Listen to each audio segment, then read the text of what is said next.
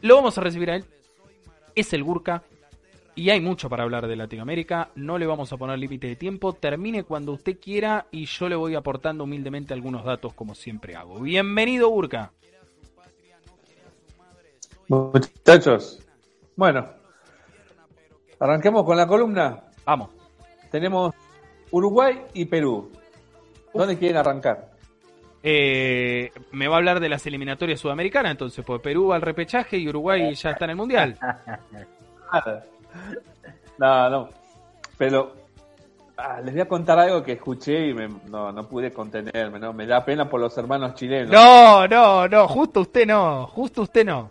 No le dejo. me da pena porque la verdad que, no sé, no me caen mal los chilenos. Pero hay algunos periodistas deportivos que sí, son muy, están muy cargados contra los chilenos. Y en un comentarista, cuando le meten el gol a Chile, le grita, ¿y ahora qué van a gritar los chilenos? Chi, chi, chi, led, led, led. No. No. No puede ser tan mal. Qué malo, qué malo, qué malo, qué malo. Eh, censurado. vamos a vamos a lo que nos compete, que tiene que ver con. Vamos a arrancar con Uruguay. Dale. Parece que es interesante para ver cómo, eh, de alguna manera, cómo se, se usa la información para, para lo que le conviene a cada uno, ¿no? Porque, por ejemplo, bueno, vamos a hablar de lo que pasó el fin de semana, que tiene que ver con el referéndum, que tiene que ver con el sí o el no, a, la derogación de unos artículos que había puesto en marcha la calle Pou, como si fuese algo, un, decreto de necesidad y urgencia, como se hace acá, pero en Uruguay, ¿no? Exacto. Entonces, eh, la calle, el oficialismo estaba en contra de, o sea, iba con la boleta no, que tiene que ver con la no derogación de estos artículos, y bueno, y, la oposición en este caso con el sí, la derogación de 135 artículos. Bueno, la elección ha salido favorecido el oficialismo, la calle Pou, por un punto aproximadamente, que no es casi nada. ¿Por qué eh, remarco esta situación? Porque me parece que es importante para ver el futuro de lo que viene eh, en Perú, ¿no? ¿Por qué? En el discurso de la calle Pou, tras el triunfo, habló de que Uruguay no está dividida, que Uruguay es una sola, que han tenido un, rotundo triunfo y que quedó atrás eh, la derogación. Bueno, esto, esto es importante entenderlo y, tratar de, pensarlo porque tiene que ver con la construcción de, una lógica, ¿no? Construcción de sentido común. Totalmente. ¿Por qué? Porque de alguna manera lo que intenta instalar es este el éxito de su gobierno enmarcado en estas en estos artículos que se va a llevar adelante, como una especie de modernización del Estado y dejando así por fuera a un 49% de uruguayos que han votado por el sí de la derogación de esto. ¿Qué quiere decir esto? De alguna manera, si uno lo quiere interpretar, eh, no sé si psicológicamente, pero sí electoralmente, él está dando por sentado de que si hubiese una elección ahora, él volvería a ser reelecto, porque esto lo está usando más que nada, no solamente como resultado plebiscito, sino que también lo quiere utilizar como una forma de eh, referéndum a su gobierno. ¿Se entiende? Como una especie de encuesta de aprobación a su gobierno.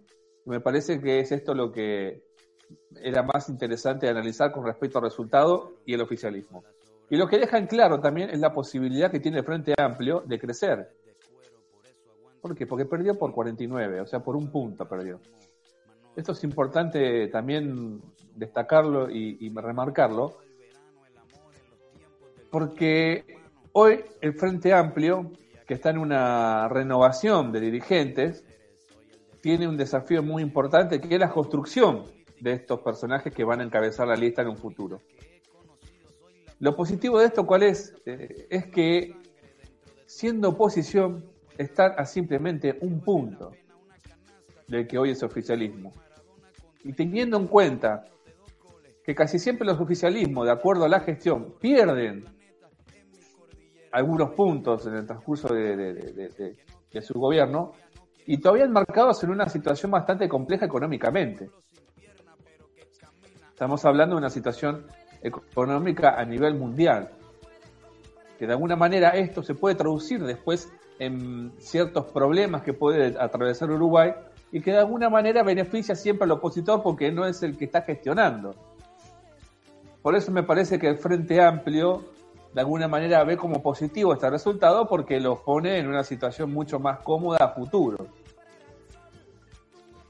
Por eso me parecía que era importante entender el referéndum más allá de los artículos que no se van a derogar, que son realmente lamentables, ¿no? Eso es lo que de alguna forma yo a veces trataba de, trataba de pensar cómo el ser humano y hablo del ser humano porque veo que esta situación se repite en, el mundo, y, pero más que nada acá en la región, ¿no?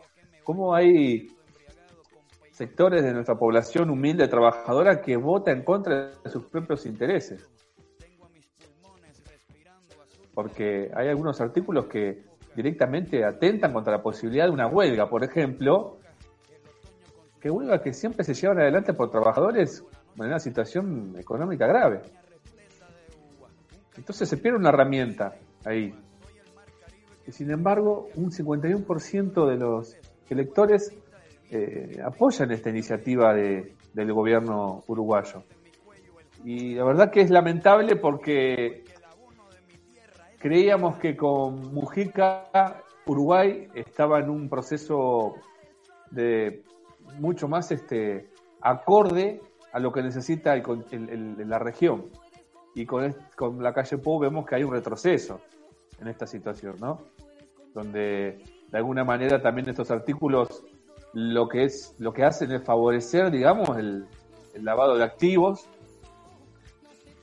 y, también la, la, la, la fuga de, de, divisas. La verdad que esto es lamentable porque teniendo en cuenta la economía uruguaya no es un país que le sobre mucho es un país que tiene muchos problemas también a nivel económico con respecto a la desigualdad.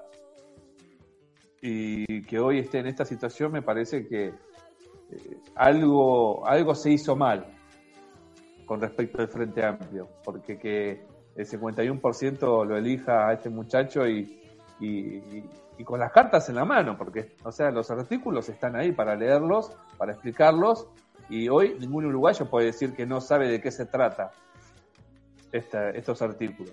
Y sin embargo, hoy la calle Pou se encuentra festejando el triunfo de las elecciones del fin de semana. Eh, así como resumen lo que vos has presentado, eh, así como resumen mío que voy a esbozar ahora, lo que vos has presentado está excelente. Eh, no, no, hay mucho más que agregar. Yo, digamos, podría tirar algunos conceptos, sobre todo, digamos, ¿Qué es finalmente lo que han votado los uruguayos? Porque vos hablabas de los piquetes, vos hablabas de las huelgas. Eh, el Estado Nacional Uruguayo va a tener la potestad de fijar los aumentos de, precio del combustible. Eh, y claramente ya sabemos en qué orden lo va a hacer. Y, y, buscando obedecer a qué intereses lo va a hacer. Eh, busca que los docentes ya lo permite, está en, está en, plena vigencia esto, busca y permite eh, nuevos controles para la formación de, y el ingreso a, docentes.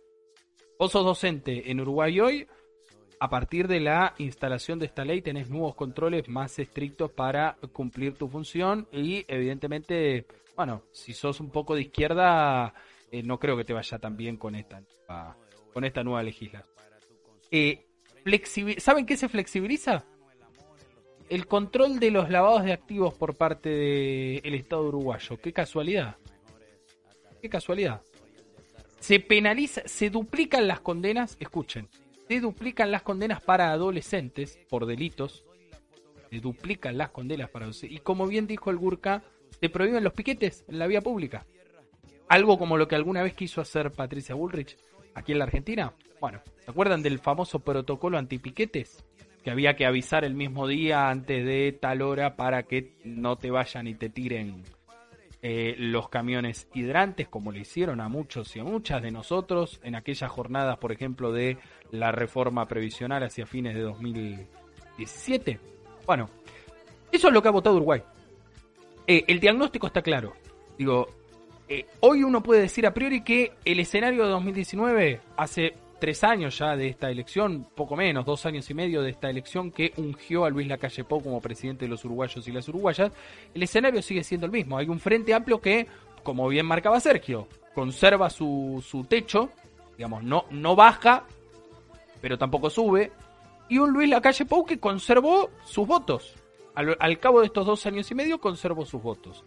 Ahora, tenemos que entrar en el terreno de cómo, vos decías Sergio, el, Frente Amplio puede aspirar a seguir consiguiendo votos y llegar, recordemos que en Uruguay no hay elecciones de medio término, así que a menos que se apruebe otro, otro referéndum para otra temática, hasta 2024, hasta octubre de 2024 no habrá elecciones en Uruguay, estamos hablando de otros dos años y medio por delante. Eh, ¿Qué tiene que hacer el Frente Amplio para finalmente romper eso? Y lo primero, ya cuando uno ve y lo pasamos al grupo y lo conversamos en el grupo de AFK en altas horas de la noche del domingo. Lo primero es, muchachos, vayan a hacer gira por el interior porque les va muy mal en el interior. Eh, me refiero a todo lo que, lo que no es Montevideo. Digamos, en las provincias uruguayas. Eh, les va muy mal. Hay localidades en donde el no ganó por 72 puntos otras en las que ganó por el 68. Entonces, eh, habla de una carencia por parte de la militancia del Frente Amplio de hacerse fuerte en los espacios que salen de la capital federal. Una dinámica muy distinta, y con José lo debatíamos también el, otro día en el grupo, una dinámica muy distinta a la que uno puede ver aquí en la Argentina, donde tiende, tiende, no digo que es diametralmente opuesto, pero tiende a ser un poco distinto. Eh, entonces, digo, hay, hay desafíos. Otro desafío es, está todo muy bien con el legado de Tabare Vázquez, está todo muy bien con la influencia que tiene el Pepe Mujica y su esposa Lucía Topolansky, dos dirigentes de lo más importante que ha tenido la historia del Uruguay. Ahora, necesitamos militancia joven. El candidato eh, del Frente Amplio en 2019, recordemos, fue Daniel Martínez, el ex alcalde de Montevideo, que todavía sigue jugando fuerte en la política uruguaya, era un tipo que tenía más de 60 años también. Hay una dificultad. No digo que, que la calle Pou sea un, pendejo, porque también, digamos, tiene sus años, cuarenta y pico tiene. Eh, 48. 48, claro, casi 50. Eh, pero bueno, ganó con 46, ponele, con 46, 45. Eh, me parece que hay que empezar una renovación dirigencial fuerte eh, porque lamentablemente hoy también hablábamos de la incorrección política y de qué es lo que tienta más a la juventud, a las juventudes uruguayas. Y si la incorrección política hoy está del lado de la derecha, hoy está del lado del oficialismo, por más que parezca, digamos, una cosa que, que no tiene mucho que ver, que no tiene mucho asidero, y la verdad que eh, es casi una tendencia, podríamos establecer una hipótesis de que van a, lo van a acompañar eh, en, un número muy importante, muy considerable. Tampoco estamos diciendo acá que el Frente Amplio no tiene militancia juvenil, ¿no? No estamos tirando abajo todo el gran laburo que se hizo eh, y esto hay que decirlo, yo seguí las redes del Frente Amplio, seguí las redes de los principales dirigentes de ese, de ese espacio político, de ese sector político, y fue, digamos, todas las manifestaciones, todas las movilizaciones, todo el debate público que se abrió fue muy, muy importante, muy imponente. Por eso digo, no deja de sorprender el resultado del día, del día domingo. Eh, como todo, digamos, cuando ganamos una elección, los progresistas nos ponemos contentos, nada, festejamos, como pasó en Chile, como puede pasar ahora, ojalá, toquemos madera, como puede pasar en Colombia, en Brasil, nos ponemos todos muy contentos. Y cuando se pierde, como se perdió la del año pasado de Ecuador eh, entre Guillermo Lazo y Andrés Arauz, o como se ha perdido este referéndum, bueno, nos tendremos que sentar y decir en qué estamos fallando, bueno, reconfiguremos, hagamos algo distinto, empecemos a mover el amperímetro, porque bueno, no podemos permitir que esta gente se eh, consagre. No podemos permitir que esta gente consiga convencer a la sociedad latinoamericana de que más de un mandato de, esas políticas son positivas para nuestros países. Creo que, bueno, esa es la lección que ha dado la Argentina, ¿no? Podemos decir que hemos dado como argentinos. Esa es la lección que puede dar Brasil en, en noviembre, en octubre, noviembre, cuando sean las elecciones allí. Eh, y esa es la lección que ha dado también el proceso de la dictadura boliviana de Yanine Áñez y el triunfo de él más en 2020. Eh, pero bueno, Urca, seguí porque si no, nos vamos, nos vamos mucho por las ramas. Vamos con Perú. y esto tiene que ver, no, para cerrar eh, un poco esto, tiene que ver también con la deficiencia que hay en la en el progresismo en la región, ¿no? Que no, no pudieron construir este referentes más jóvenes para que de alguna manera sigan a, sigan llevando adelante el legado, de alguna manera, de lo que es el progresismo o la tradición de izquierda en la región. Vemos que hoy Lula es el candidato, no pudieron consolidar a, en su momento que fue contra Bolsonaro. Haddad, Fernando Exactamente. Vemos que en Argentina aparecen, no aparecen candidatos naturales que puedan ocupar el espacio que ocupó Néstor o Cristina. Se inventó un Alberto Fernández que tiene que ver con una con otra con otra estrategia electoral, pero no, no, no es la continuación de un proyecto. Eh, bueno, vimos en Venezuela lo que pasó con Maduro, ¿no? Que se intentó también ahí buscarle la vuelta, pero no, no, no funcionó. Vamos a ser honestos y sinceros con esto, no ha funcionado porque lamentablemente después de la partida de Chávez, este, Venezuela viene transitando una crisis tremenda. Y, esto me parece que es una, un síntoma en toda la, región, que, había que buscarle solución, ¿no? que había que buscarle la vuelta para ver qué es lo que ocurre, por qué pasa, por qué ocurre, por qué Ecuador no pudo, eh, Correa también dejar a alguien de su que pueda continuar su proyecto, ¿no? Me parece que esta situación se está repitiendo en toda la región y bueno, es una hay que habría que, analizarlo, reflexionar y, estudiar, ¿no? ¿Por qué ocurre esto y no, no aparecen nuevas figuras como por ejemplo Boli en Chile? Pero bueno, totalmente, Burka. Totalmente y creo que bueno, sí. Eh, ese es el desafío de este tiempo porque digo, por más que uno no quiera, por más que uno quiera desee que estos personajes sean eternos, eh, digo, la naturaleza hace su, su parte y no vivimos 300 años cada uno de nosotros. Tenemos una existencia finita y nos vemos obligados a, como parte de esa construcción política transgresora, esa construcción política que verdaderamente ha venido a cambiar la matriz injusta de esta región, bueno, contemplar la posibilidad de dejar el escenario preparado para un sucesor o sucesora competitivo, competitiva. Eh, Gurka, querido, ahora sí vamos con Perú. ¿Qué pasó con Castillo? Bueno, pobre Castillo salió airioso de esta nueva pedido de vacancia. Entonces, pobre no, suertudo. Sí, pobre digo, ¿por qué? Porque uno lo puede leer de dos maneras, ¿no? Eh, ha salido, digamos, ha podido atravesar esta situación y poder seguir en el gobierno, pero cuando uno ve lo que está ocurriendo y piensa en lo que eh, en cómo está dividido el Congreso, en lo que hablamos el año pasado, vemos que acá no es la institución de, de, Castillo lo importante. Acá lo importante es no dejarlo gobernar. Porque lo que se intenta hacer constantemente es eso, no dejarlo gobernar. ¿Por qué? Porque me parece que lo que se intenta hacer es buscar el fracaso de un proyecto de izquierda o progresista en Perú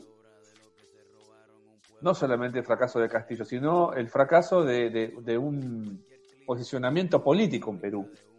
Porque me parece que es clave entender esto, ¿no? Porque la oposición sabía que los números no le cerraban para sacarlo a Castillo, pero sin embargo sigue adelante con esta situación. Y, ya Castillo tuvo que cambiar su gabinete varias veces y vemos que eh, eh, el presidente perdón, todavía no ha podido llevar adelante su, plan de gobierno. Esto me parece que es lo, que realmente se está buscando en Perú, ¿no? Es no dejar gobernar. No importa si si sale bien o sumamos los votos para sacarlo a Castillo. Lo importante es no dejarlo gobernar, es meterle piedras en el camino, es no dejarlo avanzar.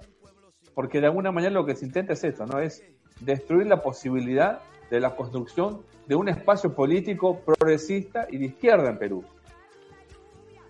Porque es este es realmente eh, importante que entendamos esto, porque los congresistas de la oposición peruana sabían que los números no le iban a dar para sacarlo Castillo, pero sin embargo siguieron adelante. ¿Por qué? Porque la situación que se da en Perú tiene que ver con eso, ¿no? Con hacer ingobernable Perú para Castillo.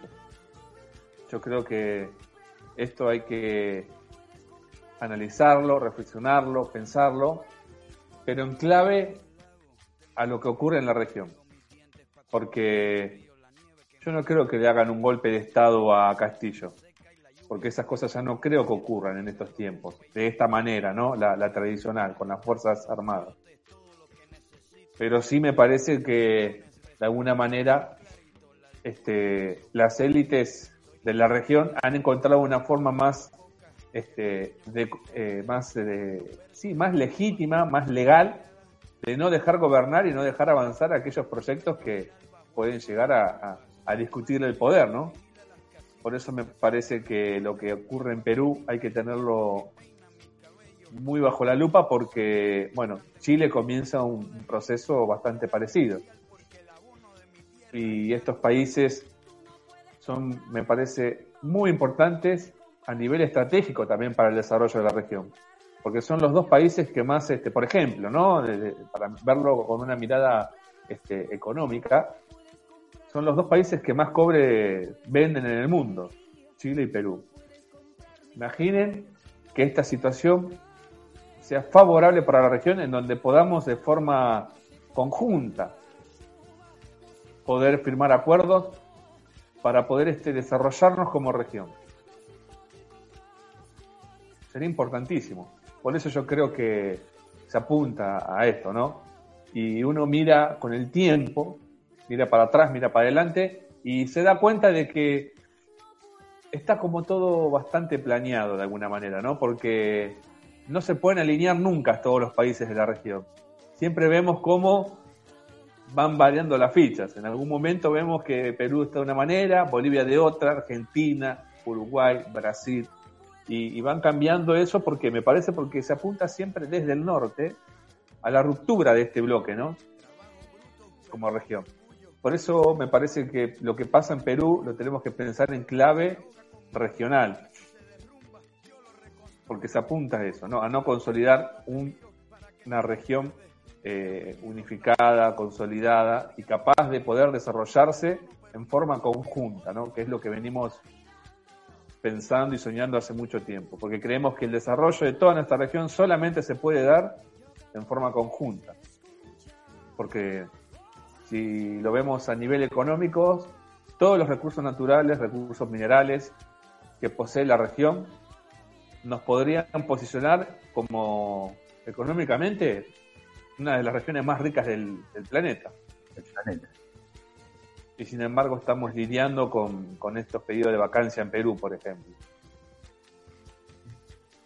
Por eso me parece que la, esta situación que se da en Perú con Castillo tiene más que ver con esa situación, ¿no? Con la de no dejarlo gobernar para no lograr un éxito eh, de un partido progresista de izquierda en Perú.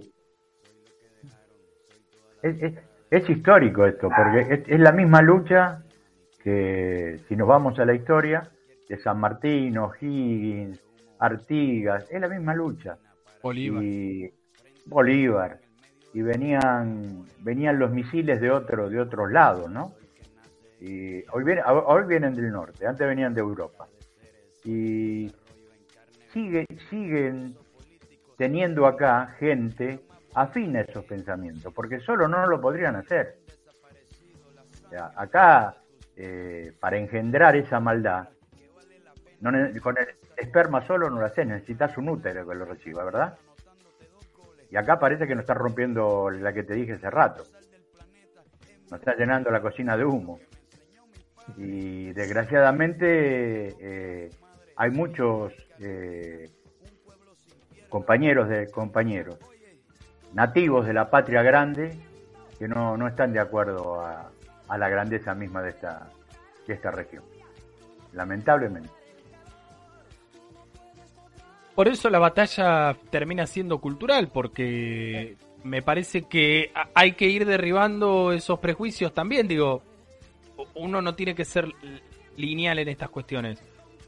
Los misiles vienen del norte, en su momento venían de Europa, los misiles entendidos como armas de fuego.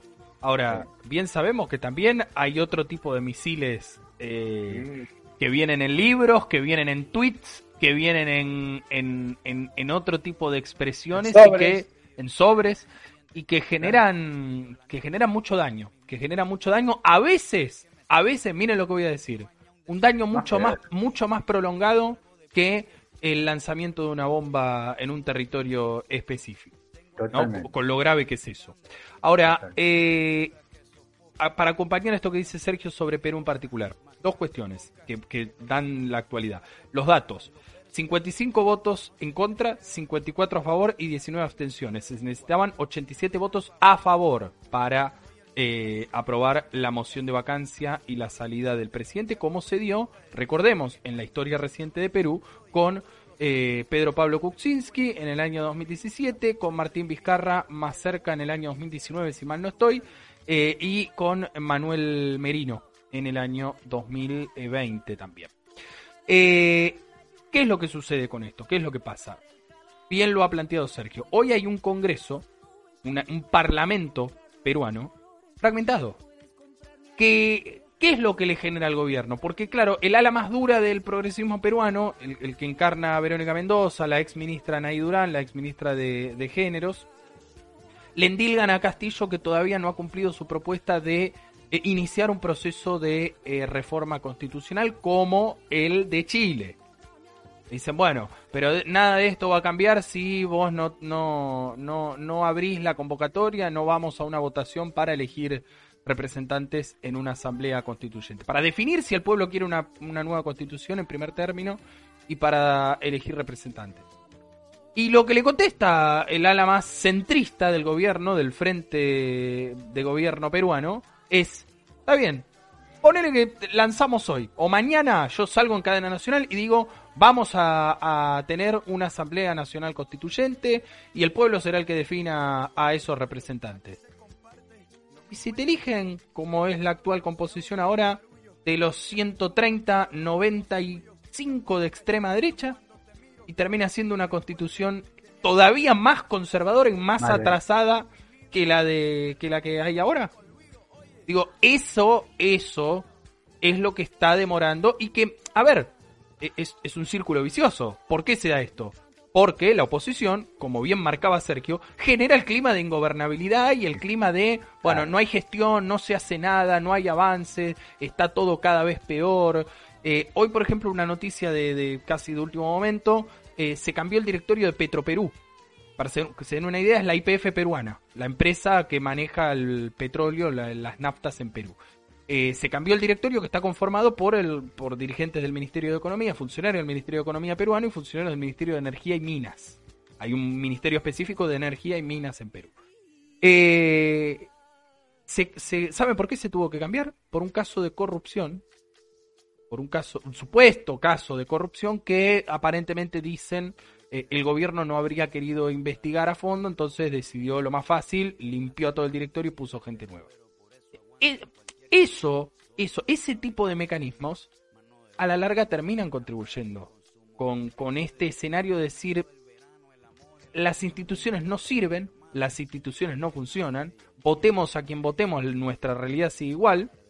Eh, entonces cada vez que viene un, un una Keiko Fujimori o alguno que grita un poco a lo Milei o a lo Bolsonaro, hay un número de ciudadanos, ciudadanas cada vez mayor que dice, bueno, listo, vamos, probemos con este, con este, porque a todo lo demás ya lo conocemos, ya no fue como el culo, y probemos con este, capaz sea algo distinto. Y entramos en ese terreno de darle poder y darle la administración lo que eso supone, darle la administración, darle los fierros del Estado a gente con comportamientos claramente psicopáticos y que, que y cuyo equipo de trabajo, cuyo equipo de gobierno no, no está preparado, no conoce el Estado, no sabe cómo funciona el Estado y, termina experimentando y generando una situación peor que la que se quejaban en aquel entonces. Eh, motivo por el cual, como creo, y, lo dejo abierto a la discusión, Gurka, José, ustedes, cualquiera del otro lado, ¿cómo creo que debe solucionarse eso? Del mismo modo que lo estamos planteando aquí en la Argentina. Basta de medidas que se anuncian y después se dan de baja. Basta de anunciar un gabinete y después cambiarlo a los dos meses porque tal diario o tal dijo que no me gustaba. A fondo, a fondo, a transformar esta realidad injusta, heredada, sí, ya sabemos, ya sabemos todo. Ya sabemos que es un desastre, ya sabemos que todo esto no lo inventó Castillo, pero la gente lo ha votado para que transforme eh, y solucione estos problemas. O por lo menos que vean que tiene la voluntad de solucionarlo, porque ahí está el tema.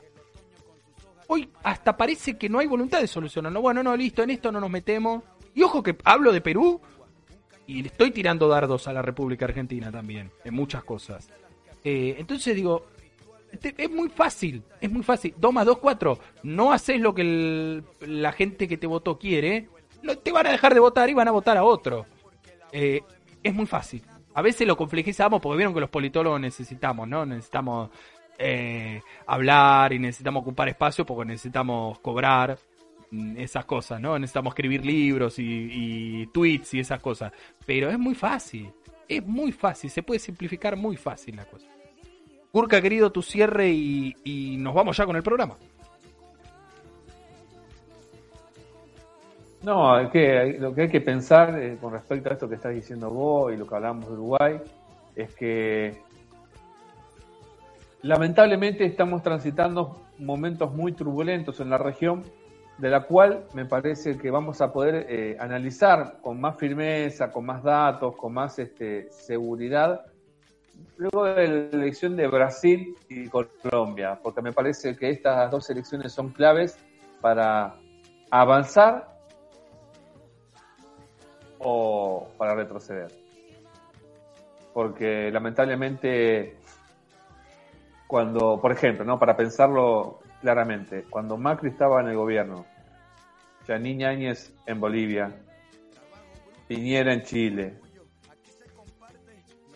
se consolidaban y Bolsonaro se juntaban y pensaban cosas en conjunto. Hasta hubo pensamientos y, deseos de incluso participar en una en atacar a Venezuela. Una invasión, claro. Entonces yo creo que estas cuestiones las tenemos que entender, pensar y reflexionar. ¿Por qué?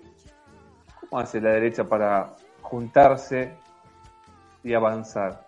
¿Y por qué al movimiento popular, progresista, de izquierda, nos cuesta tanto juntarnos y avanzar?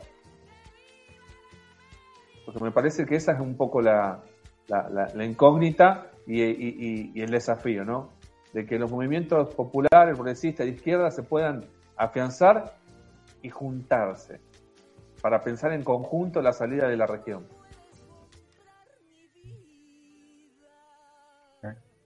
Totalmente, Urca. Eh, es el gran desafío que se viene. A ver, hay, hay señales que uno podría. Hay, hay, señales de que uno podría ver que estamos yendo hacia eso, pero mm, coincido en que hasta que no esté resuelto lo de Colombia y lo de Brasil, eh, cualquier lectura es incompleta, porque está bien. Eh, eh, de última se podría conformar un bloque del Pacífico, pero sí, te estaría faltando Colombia. Ponele, si, si gana Fico Gutiérrez, que es el candidato hoy que le, da más pelea a, a Gustavo Petro, eh, y te queda incompleto, porque tenés Chile, tenés Perú, eh, pero ya en, Colombia te fuiste. Eh, y bueno, tenés Ecuador también ahí. Me parece que... dale, dale. Para, dale. Para entender esto que estás diciendo vos, no es lo mismo eh, armar una mesa de trabajo pensando en el desarrollo de la región con Brasil fuera no, o dentro de No, claro. Claro. No, no, no, totalmente. Por eso lo importante de Brasil, ¿no? Porque me parece que es un país que lamentablemente en estos años que estuvo Bolsonaro eh, jugó muy en contra de lo que podría ser este, una unión de la región. Por eso es importante esperar y ver qué es lo que ocurre en Brasil, porque no es lo mismo, vuelvo a repetir, tener como socio a Brasil que como enemigo. ¿no? Enemigo. Eh, ayúdenme también para la gente, ¿no? Que no, no tiene por qué saberlo. Brasil, supongamos que se dan los resultados favorables. Brasil, Lula. México, López Obrador. Argentina, el frente de todos, sea quien sea el candidato en 2023 y, que gane la elección, por supuesto. Chile, bueno, Boric. Eh, Perú, Castillo, si no lo raja. Colombia, Gustavo Petro. Eh, bueno, Honduras, ya nos vamos a, Centroamérica, Honduras, eh, Xiomara Castro de Celaya. Eh, bueno, podríamos contar a Venezuela y a Nicaragua intentando aportar, hay que ver cómo se posicionan justamente los que son más eh, reacios, e, estos progresistas que son, digamos, eh, más criticones de los autoritarismos y todo la mar en coche. Hay que ver cómo juegan. Cuba, digo, y, y, del otro lado estaría quedando la calle Pou en Uruguay, muy fuerte, muy fuerte y para mí el hombre clave de la reconstrucción de la derecha latinoamericana, clave. Eh, Guillermo Lazo, En, Ecuador. Paraguay tiene elecciones el año que viene. O sea, se define el año que viene Argentina y Paraguay.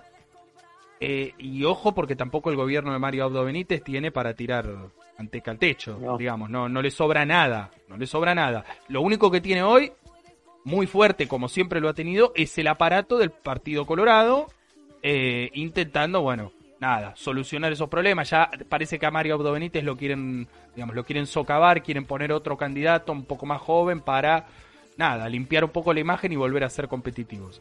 Eh, lo que el arma que está intentando el sector del expresidente Lugo, el Frente Guazú, es eh, probar con, con, una dirigente mujer como candidata a presidenta, que ya se ha precandidateado ella, eh, que es Esperanza Martínez, senadora del Paraguay, una dirigente muy fuerte, muy fuerte y de un perfil, ¿sabes qué?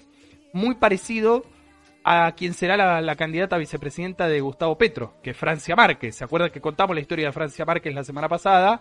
Una mujer de, del Cauca colombiano, eh, afro, afrodescendiente, afrocolombiana, con, con, digamos, mucha, mucha lucha encima, mucha lucha eh, campesina, mucha lucha por la reivindicación de, de, los derechos de los afrodescendientes. Bueno, eh, hay, un perfil muy similar en el de Esperanza Martín. Entonces están buscando esa carta para, para ver ahí. Y me estaba olvidando de, Luis Arce en Bolivia. ¿no? Con lo importante que es Bolivia, pensando en el litio y pensando en, en, el, gas natural también. Eh, combustible. exactamente, combustible.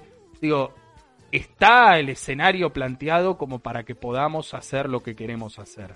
Ahora, Ahora, históricamente, mira, pongo la misma cara que Sergio. Históricamente, cuando tuvimos todo, cuando tuvimos todos los latinoamericanos para, para, para, para ir por lo que hay que ir, por más que a algunos no les guste, ¿no? ¿Se acuerdan que en una época criticaban en Canal 13 el vamos por todo? Para ir por todo. Eh, siempre alguno se dio vuelta, siempre alguno hizo alguna manganeta que no tenía que hacer. Por supuesto, a ver, no es que lo hicieron solo. Vos te pensás que no van a, a esos que piensan que, que, tienen un precio, los del norte. Te pensás que no los van a ir a buscar y le van a decir, escúchame, eh, escúchame, eh, Castillo, ¿no? Por ejemplo, tomá, eh, ahí está para vos en Miami, tenés el, el piso de arriba de la nata ahí en eh, todo para vos. Eh, Escuchame, Alberto, te mando a Guzmán, cerrame con el fondo. No, no, no te meta, no te permito, no te permito, no te permito que manches a Alberto. Sí, Alberto, decirle, a Guzmán no me lo toques. Ya saben que a Guzmán adelante mío no se lo critica. Eh, 21 a 30, el otro día subió un video, mira, no tiene nada que ver, pero para que vean el, el perfil, ¿no? Subió una historia de Instagram después de que se había aprobado el acuerdo con el fondo, todo esto creo que fue el sábado. El sábado lo vi en el teléfono, una historia de Instagram un video eh, filmado en el estaba él en un auto con algún asesor, con algún funcionario del Ministerio de Economía, supongo, analizando una jugada de un partido, no sé de qué, creo que era de River, eh, eh, hablando como si fuéramos nosotros tres en AFK, ¿entendés? Diciendo cómo juega la gagoneta, cómo juega acá, cómo se tiene que parar Paul Fernández en Boca, nada, qué sé yo, qué quieren que les diga. la verdad que es algo como con lo cual uno fácilmente puede empatizar, pero del otro lado también puedes decir, loco, no, está para que hagas videíto hablando de fútbol, dedícate a la economía, dedícate a, a, otra cosa. Habla de fútbol en privado, si querés, con tus amigos, con tu familia, pero no lo subas a, a Instagram. Eh, pero bueno, nada, cerremos ahí. América tiene todo, Latinoamérica tiene todo para salir adelante y, y desde acá, desde esta tribuna, siempre van a encontrar eh, herramientas, pensamientos, a veces favorables a, la conducta mayoritaria, ¿no? A lo que mayoritariamente están haciendo nuestros líderes y nuestras líderes. Y otras veces poniendo algunos reparos en base a las experiencias y los palos que nos hemos pegado a lo largo de estos cinco siglos que bien retrató León Gisco, ¿no? Estos cinco siglos igual. Bueno, no queremos que sean más igual. El sexto siglo que sea distinto. Muchachos, Gurka, me encantó la columna de hoy. Eh, no sé si te quedaste con ganas de decir algo también de política nacional, que no hablamos, ¿no? como quieras vos. Si no, lo dejamos para el miércoles. No, lo dejamos para el miércoles, que ya es tarde. Dale. Bueno.